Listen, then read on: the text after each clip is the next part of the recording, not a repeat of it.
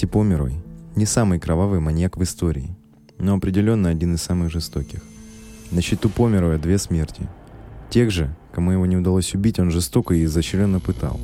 Самое страшное во всем этом то, что убивать он начал с 12 лет, а в 16 лет был приговорен судом к смертной казни. Преступник носил прозвище «Мраморный глаз». Джесси родился в 1859 году в Бостоне в семье представителей нижнего среднего класса Чарльза и Рут Померой. Померои никогда не были счастливой семьей. Чарльз пил и обладал взрывным характером. Прогулки с отцом за флигель для Джесси и его брата означали лишь одно – сейчас их будут бить. Перед тем, как приступить к наказанию, Чарльз раздевал своих детей до гола – так что в сознании Джесси прочно отложилась связь между болью, наказанием и сексуальным удовлетворением. Позже мальчик неоднократно воссоздавал эту же картину, терзая своих юных жертв. Семья Померу и не держала дома животных, потому что любая попытка завести живность заканчивалась смертью зверушек. Рут мечтала о попугаях-неразлучниках, но боялась их заводить. Одно время дома жили птицы, но в один прекрасный день их обнаружили со свернутыми шеями.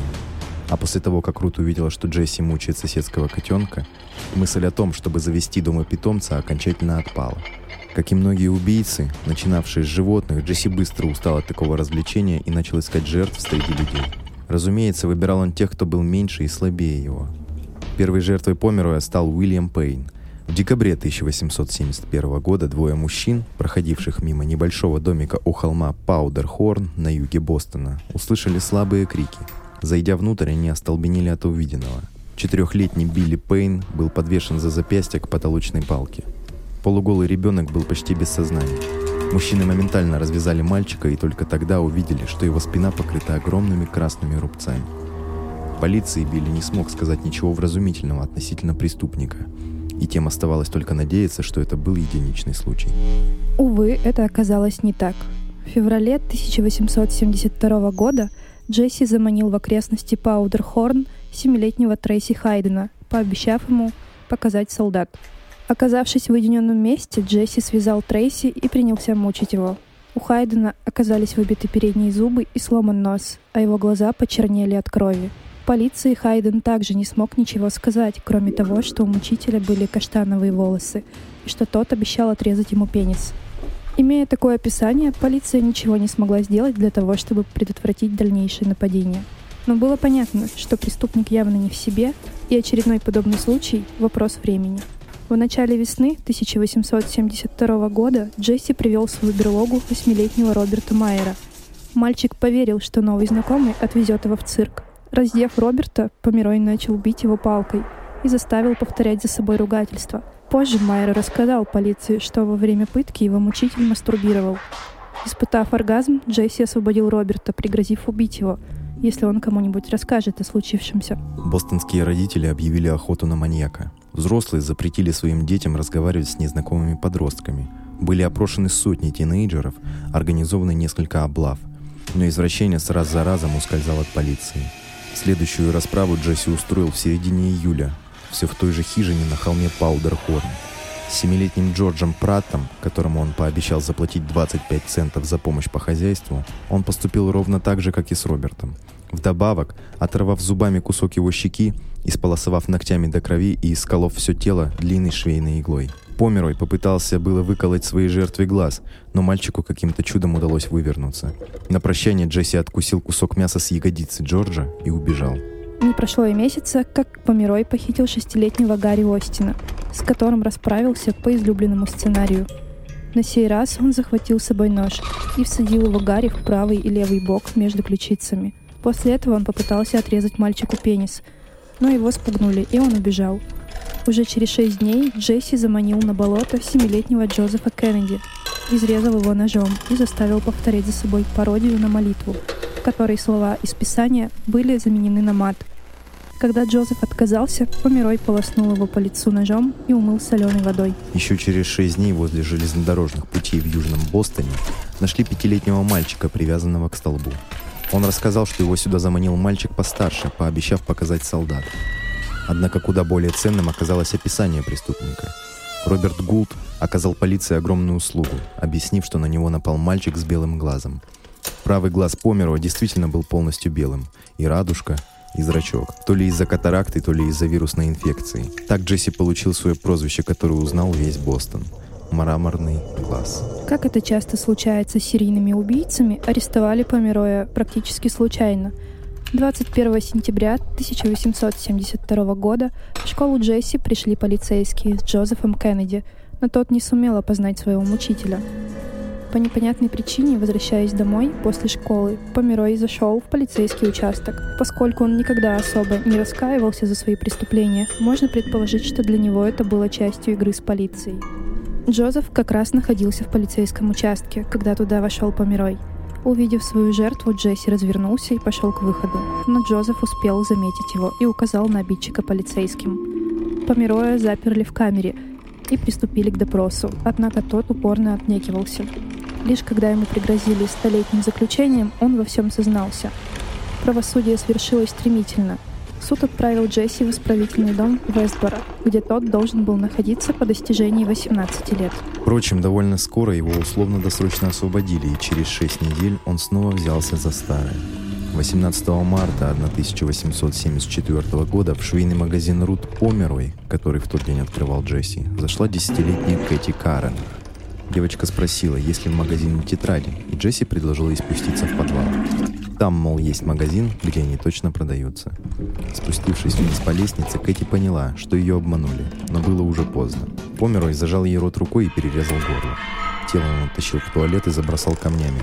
Когда тело девочки обнаружили, оказалось, что ее голова была полностью размножена, а верхняя часть тела успела разложиться до такой степени, что определить, какие именно были раны, не представлялось возможным. Однако то, что живот и половые органы Кэти были скромсаны с особой жестокостью, эксперты определили сразу. Естественное исчезновение Кэти вызвало панику. Мать девочки Мэри отправилась на ее поиски.